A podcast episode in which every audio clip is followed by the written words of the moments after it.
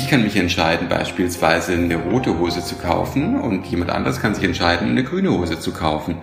Und niemand befindet sich in der Minderheit und wird gezwungen, sich der Mehrheit anzuschließen. Das ist natürlich ein Argument, das letztendlich nicht funktioniert, meiner Ansicht nach, weil es ja auch immer davon abhängt, ob ich mir die grüne Hose leisten kann, beispielsweise. Ähm, aber so wird es dann praktisch äh, ausbuchstabiert hier. Wer kennt die üblichen Verdächtigen von Brian Singer? In diesem Film fällt der berühmte Satz, der größte Trick, den der Teufel je gebracht hat, war die Welt glauben zu lassen, es gebe ihn gar nicht. Der heutige Gast meint, das trifft auch auf den Neoliberalismus zu. Da ist das Schlagwort schon Neoliberalismus. Dieser Begriff fällt sehr oft, doch was ist das überhaupt? Ist es simpel einfach radikaler Kapitalismus? Ist es eine Wirtschaftstheorie oder mehr? Gab, gibt es Neoliberalismus überhaupt oder wie ist der Begriff überhaupt beziehungsweise die Theorie dahinter entstanden? Darüber spreche ich heute mit Professor Thomas Biebricher. Er ist Politikwissenschaftler mit dem Schwerpunkt politische Theorie und darunter fällt eben auch Neoliberalismus. Für den News Verlag schrieb er eine Einführung zum Thema Neoliberalismus sowie eine Einführung zur sozialen Marktwirtschaft und dem Ordoliberalismus. Beide Bücher sind in der Beschreibung jeweils zu finden. Und auch am 18.01. erscheint sein Buch Die politische Theorie des Neoliberalismus bei Surkamp auf Deutsch. Und damit begrüße ich Sie ganz herzlich, Professor Biebricher, und auch die Zuhörerinnen und Zuhörer und wünsche übrigens ein frohes neues Jahr, da die Folge am 1. Januar erscheint. Hallo, Professor Biebricher. Hallo, freue mich hier zu sein. Herr Bübicher, was genau ist denn Neoliberalismus? Was kann man darunter verstehen? Simple Frage für den Anfang gleich. Ja, wirklich eine simple Frage. Äh, da es höchst umstritten ist, Sie haben es schon angedeutet, es gibt Leute, äh, die würden sagen, dass es eigentlich nur ähm, äh, eine Fantasie ist, dass es sowas wie Neoliberalismus nie gab, nie gegeben hat. Ähm, aber ich glaube, man kann durchaus sagen, dass es eine Theorie zunächst mal war, ähm, eine theoretische Agenda, eine politische Agenda, äh, wo es darum ging, äh, eine Politik der Märkte zu etablieren, wo es darum ging, um die Frage, äh, wie lassen sich Märkte ähm, herstellen, konstituieren und wie lassen sie sich in ihrer Funktionsweise sichern. Wo findet diese Theorie ihren Ursprung? Wer hat damit genau angefangen?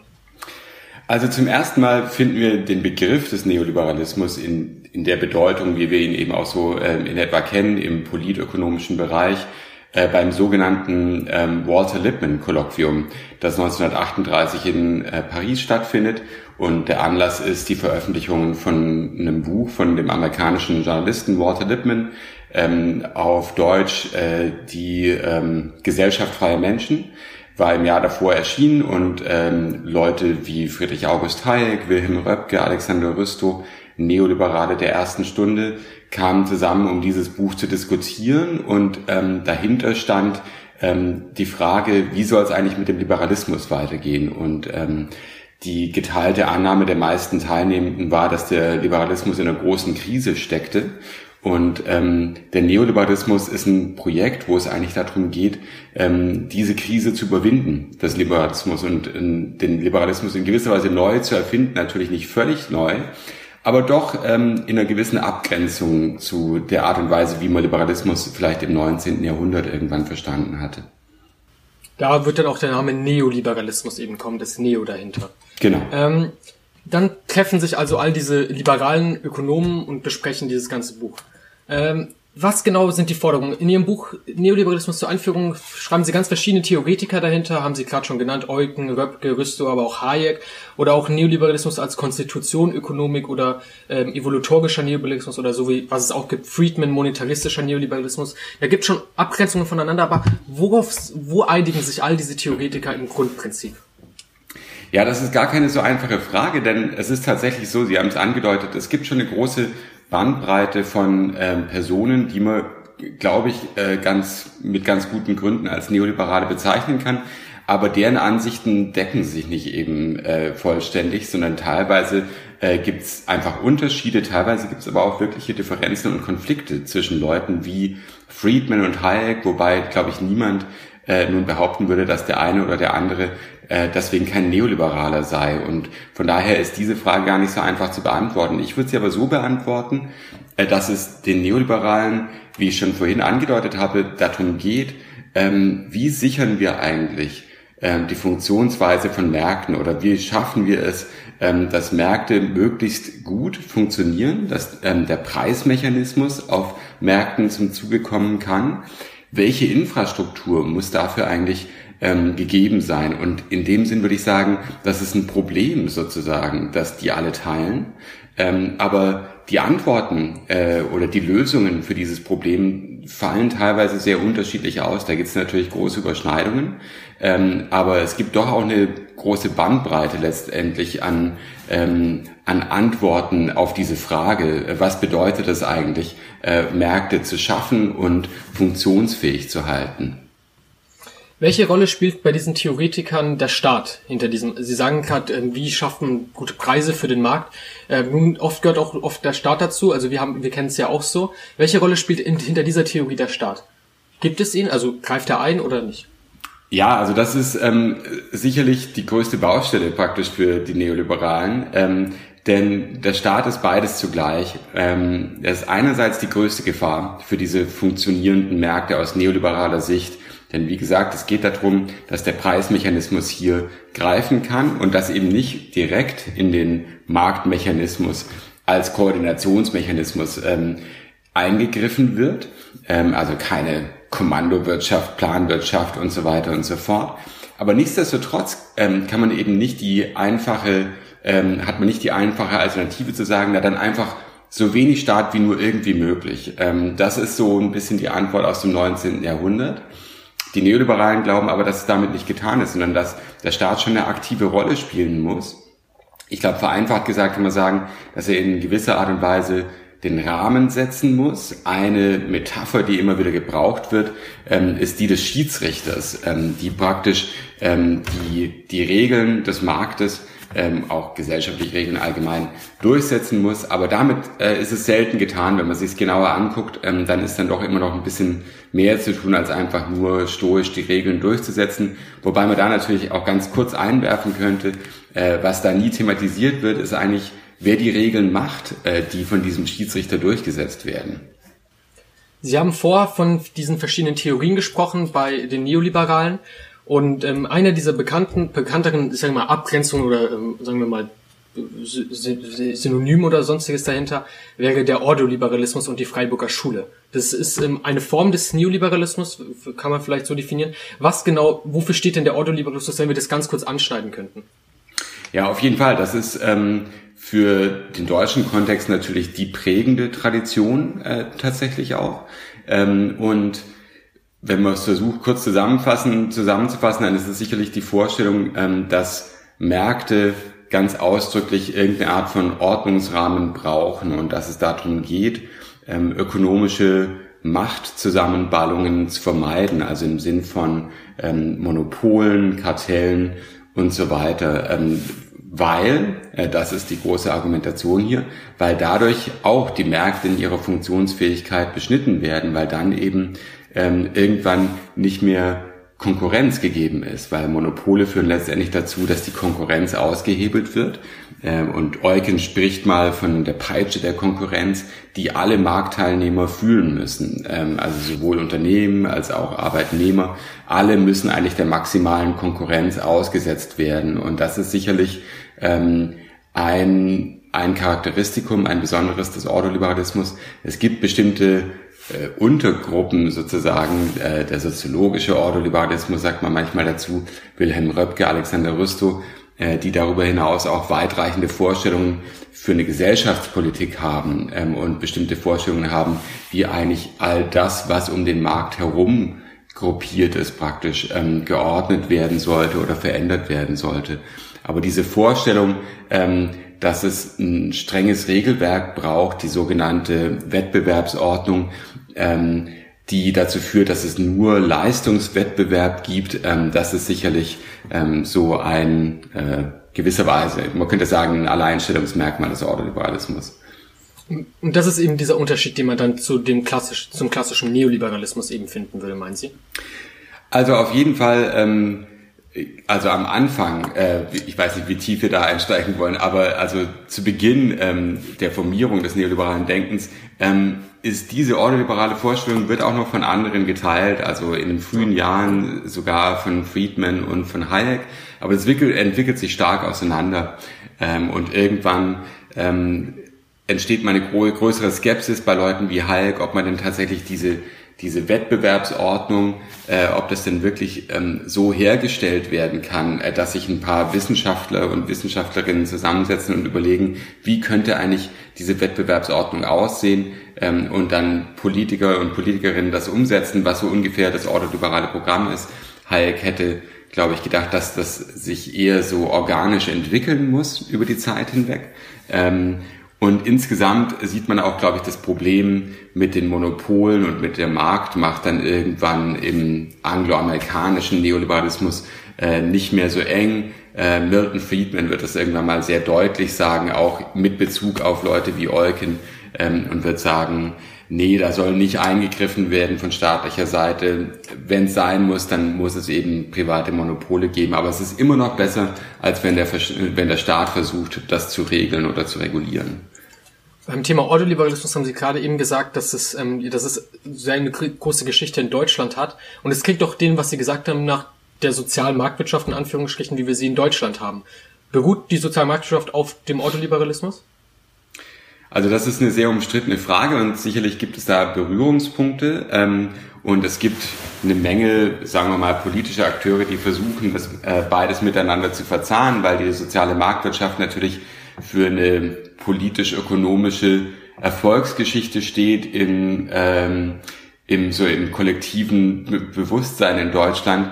Ähm, da verbinden sich ganz schnell Vorstellungen von Wiederaufbau und Wirtschaftswunder mit sozialer Marktwirtschaft. Und wenn damit eben auch noch der Ordoliberalismus verbunden ist, dann ist viel gewonnen sozusagen. Ähm, ich glaube, ganz so einfach ist es nicht. Ich glaube, Ordoliberale haben die soziale Marktwirtschaft als Konzept sozusagen als ähm, rhetorische Figur äh, verstanden als eine gute Möglichkeit, ordoliberale Vorstellungen zu popularisieren ähm, und sozusagen unters Volk zu bringen. Ähm, ich glaube aber, dass es durchaus äh, auch da Divergenzen gibt und Unterschiede gibt. Also ich glaube nicht, dass die Ordoliberalen nun eben gerade das Soziale in der Marktwirtschaft äh, so stark betont haben wollen würden, wie sich es dann letztendlich in der real existierenden sozialen, sozialen Marktwirtschaft entwickelt hat. Denn ähm, die meisten Leute verstehen darunter natürlich eine Verbindung aus Kapitalismus, ähm, der aber durchaus wohl geordnet ist und natürlich vor allem doch mit einem recht stark ausgebauten äh, Sozialstaat verkoppelt ist. Und ich glaube, diese Art von robuster Sozialstaatlichkeit ähm, wäre jetzt nicht bei allen Ordoliberalen äh, auf die allergrößte Begeisterung äh, gestoßen, wo man, glaube ich, eher gesagt hätte, ja, ja, also Sozialpolitik muss wahrscheinlich auch sein, aber eher so als Mindestabsicherung. Ähm, und wenn der Markt wohlgeordnet ist durch eine funktionierende Wettbewerbsordnung, dann ist eigentlich schon das meiste Sozialpolitische getan. Ja? Und dann braucht es wirklich nur noch sozusagen als Rückfalloption so eine Art von Mindestabsicherung. So hätte ich äh, die ordoliberale Perspektive gedeutet. Mhm, das ist sehr interessant. Ähm, kommen wir zur Praxis. Jetzt haben wir viel über die Theorie gesprochen. Ich lese ganz kurz vor aus dem Buch Ist der Neoliberalismus noch zu retten? Colin Crouch. Da versucht er zu definieren, was Neoliberalismus ist und sagt dann einen ganz spannenden Satz. Der Neoliberalismus ist ein politisches Dogma, demzufolge möglichst viele Bereiche unseres Lebens dem ökonomischen Ideal des freien Marktes unterworfen werden sollten. Seit beinahe 40 Jahren dominiert diese Idee das Denken und Handeln der meisten Regierungen im Westen und anderswo.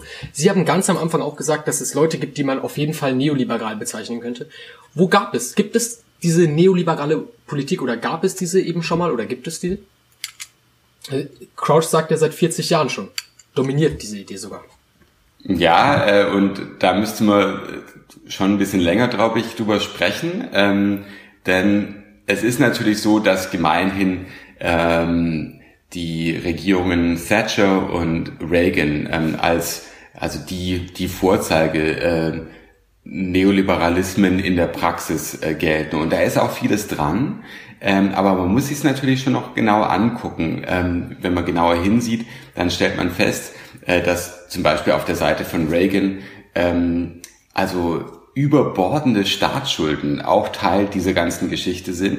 Ähm, und es gibt, glaube ich, niemanden, ähm, außer der in seinen späten Jahren etwas zynischer werdende Milton Friedman, ähm, der in dem Zusammenhang meinte, naja, Hauptsache die Steuern sind niedrig, Äh, aber so insgesamt, glaube ich, äh, ist die neoliberale Linie auf der Theorieseite durchaus so, dass man sagen muss, ähm, Staatsschulden sind ein Riesenproblem. Äh, die sind eher auf der Seite der Austerität. Von daher, selbst bei solchen vermeintlich ähm, Paradebeispielen wie Reagan und Thatcher, gibt es dann eben schon auch einiges, was nicht ins Bild passt. Ähm, und von daher muss man so ein ganz kleines bisschen vorsichtig sein, meiner Ansicht nach, bevor man dann sagt, nun ja, das sind 40 Jahre äh, Neoliberalismus. Auf jeden Fall gibt es einen ganz großen neoliberalen Einfluss. Ähm, und der vollzieht sich vermittelt über eine Menge ähm, Thinktanks, Forschungsinstitute, die von neoliberalen Netzwerken gegründet werden. So wandern diese Ideen dann letztendlich in die Politik ein aber werden eben nur sehr selektiv aufgenommen und teilweise extrem, ähm, sagen wir mal, verwässert aufgenommen, weil es natürlich auch immer noch andere politische Kräfte gibt. Die verschwinden ja nicht völlig. Es gibt auch immer noch die Kräfte, die sich gegen neoliberale Vorstellungen wenden. Und deshalb ist das, was wir dann letztendlich beobachten können äh, in der politischen Wirklichkeit, ja durchaus äh, ein Amalgam von, äh, von unterschiedlichen Projekten, die hier Allianzen bilden, die hier teilweise eben aber auch ähm, in Konflikt miteinander ähm, geraten. Von daher ist es nie so ganz eindeutig und deswegen wäre ich ein bisschen vorsichtiger als Crouch, glaube ich. Aber natürlich, ähm, Thatcher, äh, Reagan äh, und man musste natürlich auch noch äh, hinzufügen, schon in den ähm, Mitte 70er Jahren Chile, ähm, das sind, sind die Anfänge des real existierenden Neoliberalismus. Chile ist ein spannendes Thema. Wollen Sie vielleicht ganz kurz erklären, was da war, weil Sie es kurz angeschnitten haben, dass jeder weiß, worum es da ging? Ja, es ist tatsächlich ein spannendes Thema, denn ähm, oftmals wird ja eben so angenommen, dass es mit Thatcher und Reagan alles begann, aber das ist eben nur in der nordatlantischen Welt und wir haben schon Mitte der 70er Jahre ähm, Fälle in Südamerika, es ist nicht nur Chile, sondern es ist auch äh, Uruguay, Argentinien, ähm, wo neoliberale Politiken, also Deregulierung, Vermarktlichung, Privatisierung ähm, und diverses andere, ähm, doch in sehr radikaler Art und Weise ausprobiert wird. Und ähm, der entscheidende Punkt hier ist eben, ähm, dass es sich hier in allen Fällen um Militärdiktaturen handelt, die das äh, durchgesetzt haben. Im Fall von Chile ist es natürlich die Pinochet-Diktatur, ähm, die eben auch ganz ausdrücklich bestückt war mit Ideen aus dem Arsenal des Neoliberalismus. Das Stichwort sind hier die Chicago Boys, ähm, chilenische Ökonomen, die allermeisten männlich, ähm, die in Chicago ausgebildet waren. Ähm, es gibt kontroverse äh, Reisen von äh, Hayek zum Beispiel nach Chile, der auch ein Stück weit diese Diktatur rechtfertigt auf eine problematische ähm, Art und Weise. Und das verweist ähm, auf, auf möglicherweise mit den kontroversesten Aspekt im Neoliberalismus, nämlich die Frage, ob sich diese Art von Politik möglicherweise nur betreiben lässt, äh, wenn demokratische Bedingungen gewissermaßen suspendiert sind oder ganz aufgehoben sind. Ähm, das ist ein Verdacht, der zumindest immer im Raum steht. Ähm, ob das nicht Teil des neoliberalen Projektes ist, eigentlich politische Bedingungen zu schaffen, in denen das dann eben ähm, durchgesetzt werden kann, ohne dass man es äh, noch mit diesen anderen rivalisierenden Projekten zu tun hat, die eben im Fall von äh, Thatcher und, und, Reagan gegeben waren. Und ich nur noch eine Anekdote äh, hinzuzufügen. Es gibt die, diese berühmte Anekdote, ähm, wo Hayek ähm, einen Brief an Thatcher schreibt und mahnt, dass doch nun endlich mal in Großbritannien ähm, Reformen durchgesetzt werden sollten nach dem Vorbild von Chile. Und also recht deutlich ähm, zu verstehen gibt, dass es vielleicht eine Art von autoritäreren Politik bedarf. Und Thatcher war schon nicht wenig autoritär in ihrer Politik, die aber dann zurückschreibt, die Art von Politik ist einfach mit ähm, der konstitutionellen Tradition von Großbritannien nicht vereinbar. Ähm, ich habe auch mal tatsächlich von irgendeiner so Anekdote gehört, ähm, dass die Thatcher ähm, in ihr Kabinett reingegangen ist und das von Hayek auf den Tisch geknallt hat und dann gesagt hat, this is what we believe in. So eine Anekdote kenne ich auch. Das, ist, das sind ganz witzige Dinge, die man da immer wieder hört. Also Chile gab's und dann weiter, dann beschreiben sie es als gesellschaftliche Neoliber Neoliberalisierungsprozesse. Und da sagen sie eben diese zwei ähm, Fallbeispiele, eben die äh, Reagan-Revolution und der Thatcherismus in Großbritannien. Äh, was hat man denn politisch da gemacht? Sie haben ja gesagt, dass es eben widerspricht mit dem, weil Reagan war zum Beispiel sehr verschuldet, besonders vor allem, weil viel ins Militär auch rein investiert wurde, was sich eben widerspricht mit dem des, äh, mit dem Gedanken des Neoliberalismus, wo die Staatsschulden was ganz Schlimmes sind.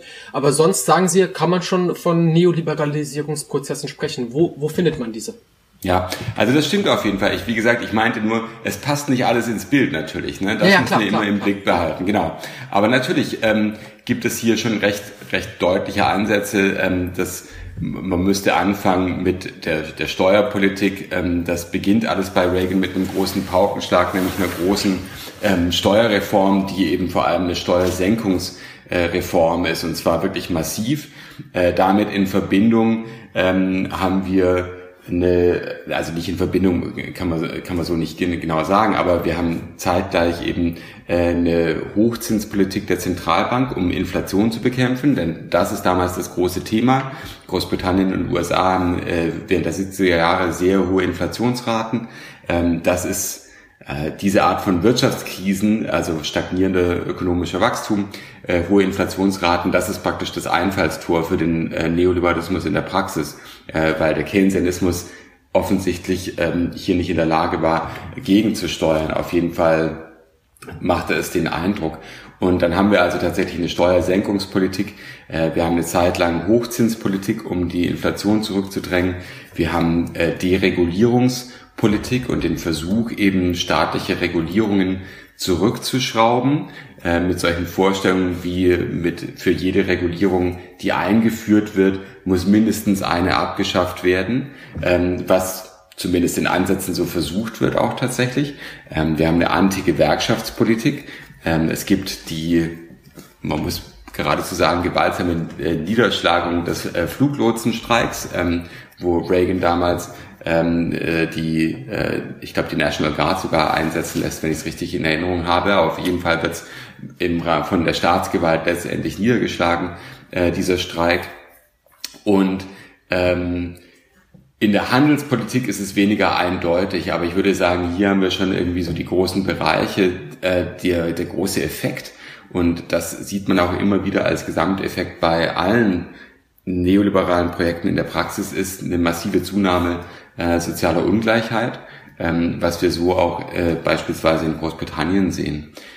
Wo das Ganze ein bisschen anders läuft, aber ich weiß nicht, ob wir direkt äh, darauf eingehen äh, sollen, aber jedenfalls, was wir da haben in USA, ist das, was man vielleicht als, als Supply-Side-Neoliberalismus bezeichnen könnte, also der ganz großen Wert darauf legt, Steuern zu senken. Und das ist ja bis heute eigentlich das große Mantra eigentlich in bestimmten Kontexten des Neoliberalismus. Hm, okay, okay, sehr interessant. Ähm, wer sich an die zweite Folge mit Christian Baron erinnert, da hat er gesagt, dass eben auch neoliberale Politik oder Neoliberalisierungsprozesse von eher linken, progressiveren Parteien betrieben wurde. Ähm, er hat als Beispiel Clinton und die New Democrats genommen und auch dann in Deutschland, was sie auch als ein Fallbeispiel bezeichnen, äh, die rot-grüne Regierung unter Schröder. Ähm, und sie bezeichnen es in Deutschland als einen verspäteten Neoliberalismus, einfach weil es historisch schon ein bisschen später kam, das stimmt. Ähm, inwiefern gab es hier von der progressiven, von Parteien, die eher progressiv sind, eher links, ähm, neoliberale, äh, gesellschaftliche Neoliberalisierungsprozesse. Ja, also äh, es ist tatsächlich verspätet, weil ähm, damals Anfang der 80er Jahre erwarten eigentlich ganz, ganz viele ähm, Kommentatorinnen und Kommentatoren, dass in Deutschland was ähnliches sich vollzieht wie äh, in Großbritannien, USA, auch Kanada, Australien gehen damals einen sehr ähnlichen Weg. Ähm, das ist einfach weniger bekannt. Ähm, und es passiert aber nicht in der Art und Weise. Also bei allem, was man nun sagen will über die 80er Jahre und äh, Kohl und die schwarz-gelben Regierungen, das ist nicht vergleichbar tatsächlich mit dem, äh, was da in den USA und Großbritannien passiert. Aber dann äh, vollzieht sie es eben tatsächlich um die Jahrtausendwende unter der rot-grünen Regierung. Äh, und was man hier hervorheben muss, ist sicherlich ähm, einmal die, die Steuerpolitik, weil äh, da haben wir auch ähm, eine massive Steuerreform und eine Steuersenkungsreform, gerade Einkommensteuer, Spitzensteuersatz bei der Einkommensteuer, äh, Unternehmenssteuer, äh, die massiv gesenkt werden. Ähm, und dann natürlich äh, das, was wir als Agenda 2010 bezeichnen, äh, mit den Haas-Gesetzen ähm, im, im Kern davon, wo es in erster Linie um äh, ein Umsteuern, sagen wir es mal so, in der Arbeitsmarktpolitik geht, ähm, um eine aktivierende Arbeitsmarktpolitik, die auch schon sich interessanterweise eben auch nicht so sehr unter Reagan vollzogen hat in den USA, sondern äh, es war unter, unter Clinton, ähm, wo diese Art von Sozial-Arbeitsmarktpolitik, äh, die als Workfare-Politik im Unterschied zu Welfare-Politik bezeichnet wird manchmal, ähm, wo das, äh, wo diese Reform verabschiedet äh, wurde. Und man kann es auch hier wieder sehen. Auch hier steigen in der Folge oder im, im Kontext dieser ganzen Reformen steigen auch hier ähm, die steigt die soziale Ungleichheit eben auch massiv an. Von daher muss man es schon als einen sagen wir mal einen uniformen Effekt eigentlich von neoliberaler Politik immer wieder festhalten. Lässt sich da ein Schema finden? Sozialdemokraten haben damals 1998 bei der Bundestagswahl gesagt, dass sie, ähm, dass sie den dritten Weg gehen wollen. Äh, das Ganze findet sich eben auch bei Tony Blair, dritter Weg, und bei den Democrats. Fast alle haben diesen Begriff dritter Weg genommen. Da hat man quasi so versucht, die Sozialdemokratische Partei zu erneuern, die progressiveren Parteien. Das kann man das als ein Schema bezeichnen, was sich wirklich in all diesen drei Ländern, USA, Großbritannien äh, und ähm, Deutschland äh, abbildet? Also ich glaube schon, ähm, denn wenn man sich das anguckt, dann ist es schon auch eine klassische äh, Diffusionsgeschichte, sagen die Politikwissenschaftler, glaube ich, ähm, also wo bestimmte äh, Politikvorstellungen ähm, sich verbreiten äh, von, von einem Land ins andere praktisch und äh, es gibt bestimmte Lerneffekte oder Lernprozesse, wenn man so nennen will, ähm, die sich da vollziehen und ähm, ne, die, äh, die Briten, äh, die, die Labour Party schaut sich das ab äh, bei den New Democrats, bei äh, Clinton, ähm, die letztendlich eben 92 äh, die Präsidentschaftswahl gewinnen äh, und äh, und Labour ist ist leid geprüft, ne? Also ähm, die haben lange Jahre in der Opposition verbracht natürlich ähm, und das ermöglicht dann letztendlich äh, Tony Blair und den Leuten um ihn herum, die Labour Party doch massiv umzubauen. Da gibt's in der Programmatik dann äh, bestimmte heilige Kühe, die geschlachtet werden sozusagen. Äh, und man nennt sich dann New Labour. Und ähm, das wird auch in der deutschen Sozialdemokratie, auch in der französischen Sozialdemokratie übrigens, ähm, genau äh, sich angesehen. Lionel Jospin gehört auch eigentlich in diese Riege, nicht, nicht ganz so sehr, aber ähm, vom, vom, vom Trend her ähm, ganz ähnlich. Und von daher ähm, ist diese Vorstellung von einem dritten Weg, äh, von, naja, also man könnte vielleicht sagen, ein Neoliberalismus mit menschlichem Antlitz, obwohl das ein bisschen übertrieben eigentlich. Ähm, das, äh, das findet sich in all diesen Ländern und das wird schon voneinander gelernt. Das sind auch Vernetzungen, äh, die, die da reinspielen. Und da müsste man eben, also wenn man sich das anguckt, dann muss man natürlich ein Stück weit schon auch Colin Crouch wiederum recht geben. Dahingehend einfach, denn was das bestätigt ist, ja, oder was das zeigt, ist, dass ähm, die Art von Politik, die von Thatcher und für Reagan äh, gemacht wurde, auf jeden Fall, äh, die war derart hegemonial, ja, also die hatte sich ähm, derart festgesetzt, ähm, dass sozialdemokratische Parteien, die demokratische Parteien in den USA, das Gefühl hatten, ähm, daran eigentlich nicht mehr vorbei zu können und ein Stück weit das übernehmen zu müssen. Also Blair hat damals ausdrücklich gesagt, ähm, dass er nicht vorhat, äh, die thatcheristischen ähm, Politiken zurückzunehmen, ähm, sondern daran angesetzt hat, mehr oder weniger, und das als Geschäftsgrundlage begriffen hat ähm, und auf der Basis Politik gemacht hat eben auch. Also man hat sich eben dem schon, man ist dem schon nachgegangen, letztendlich. Ja, das muss man so sagen. Also wie gesagt, also sicherlich dann doch nochmal mit etwas anderen Akzentuierungen, das äh, darf man nicht unterschlagen, aber ähm, es bleibt eben dran bestehen, also dass äh, weder Clinton noch Blair antreten konnten oder glauben an, glaubten antreten zu können, um dann auch zu gewinnen, ähm, mit, äh, mit dem Anspruch, all diese Reformen zurückzudrehen und eben einen radikal anderen Kurs zu fahren. Und ähm, meinen Sie, das hat doch dann auch wirklich zu dem Sieg geführt bei Blair, Clinton und Schröder, dass sie eben diesen, dass sie dachten, nein, wir kennen, also Schröder nicht, aber äh, Blair und Clinton, nee, wir kennen es nicht zurück. Wir schrauben da ein bisschen vielleicht an ein paar Schräubchen rum und so, aber eigentlich behalten wir es so bei und Glauben Sie, das hat zu dem Sieg geführt von den beiden?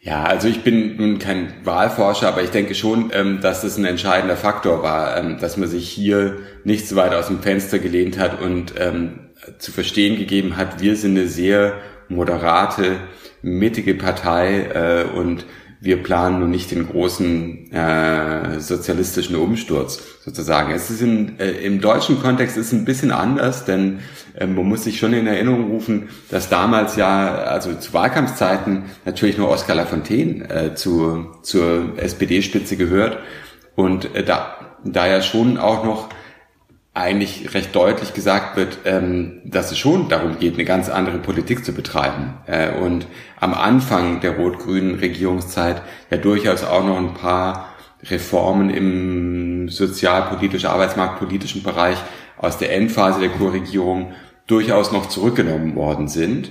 Ähm, aber dann 1999 äh, wir kennen es noch, oder die Älteren kennen es noch, sagen wir es mal so, äh, tritt Lafontaine dann irgendwann zurück und dann haben wir eben schon eine sehr deutliche neoliberale Ausrichtung dann irgendwann. Mhm. Äh, viele Kritiker des Neoliberalismus sagen, das ist letztendlich äh, radikaler Kapitalismus oder äh, ganz krasser Kapitalismus einfach.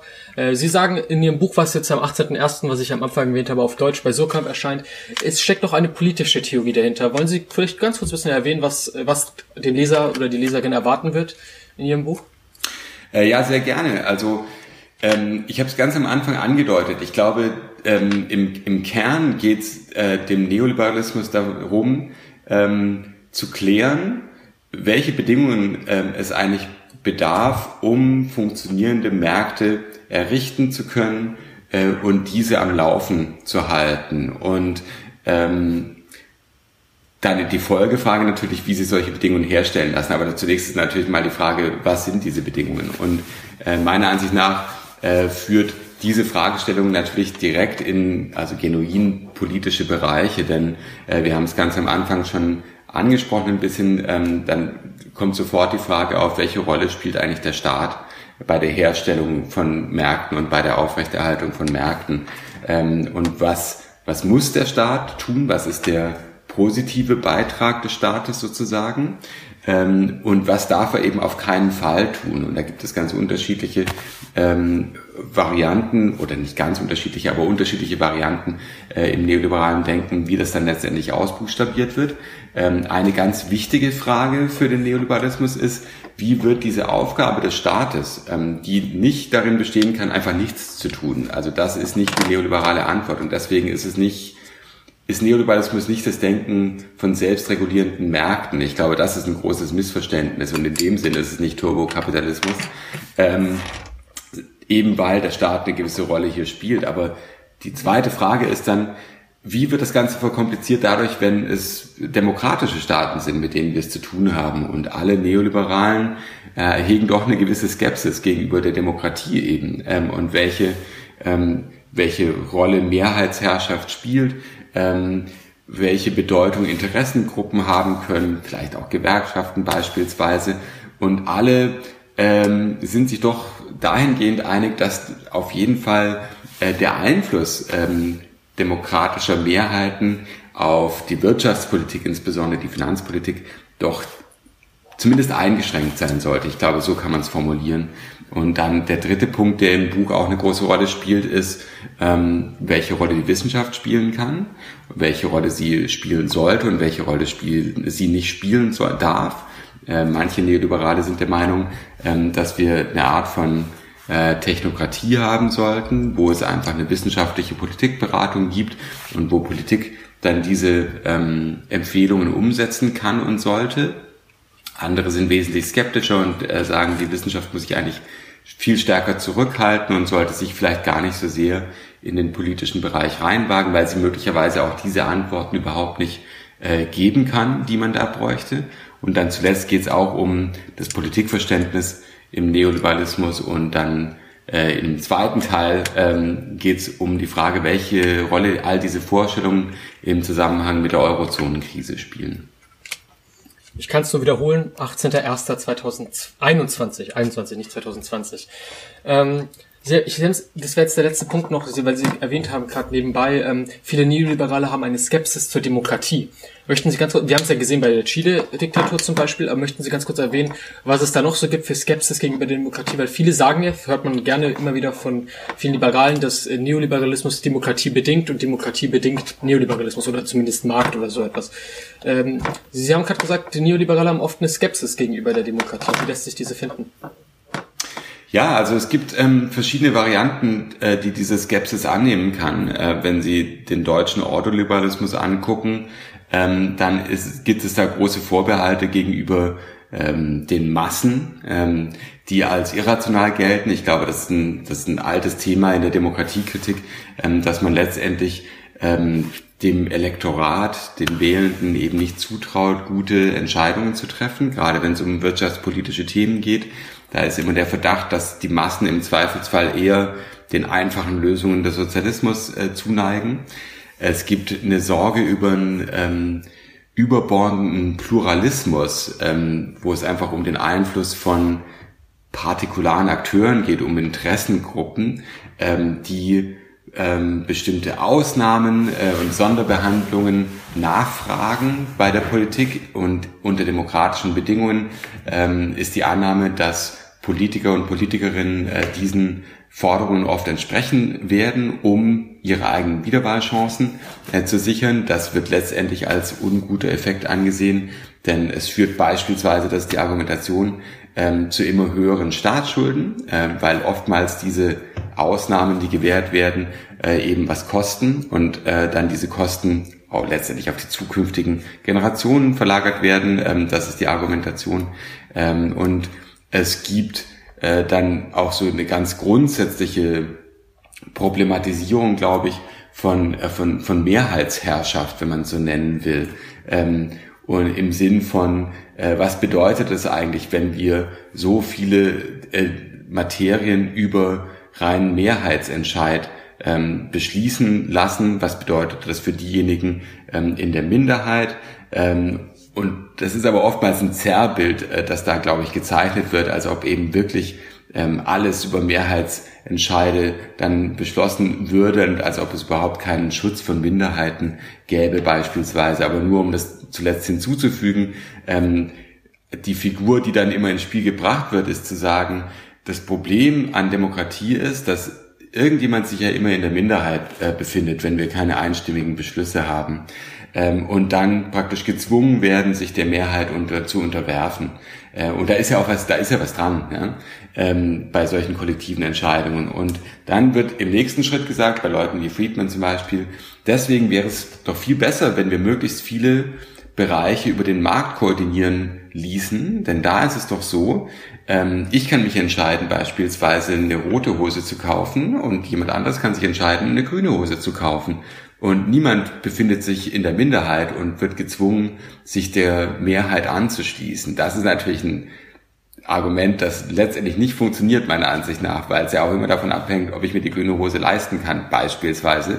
Ähm, aber so wird es dann praktisch äh, ausbuchstabiert hier. Vielen, vielen Dank, Professor Biebricher. Das war ein schönes Schlusswort mit einer lustigen Anekdote, nicht Anekdote, mit einer lustigen Metapher dazu. Ähm, wir kommen zum Ende dieser Folge. Ähm, vielen Dank, dass Sie sich diese Zeit genommen haben. Ich wünsche einen guten Start ins Jahr 2021. Das hier wird am 18.12. aufgenommen. Wir sind noch in 2020, mitten im, im, im Lockdown. Ähm, und deswegen wünsche ich jetzt einen guten Start 2021 und hoffe, die Folge hat gefallen. Vielen Dank, dass Sie sich diese Zeit genommen haben und auf Wiederschauen. War mir ein Vergnügen. Wir brauchen dringend Spenden, äh, weil wir gar kein Geld haben.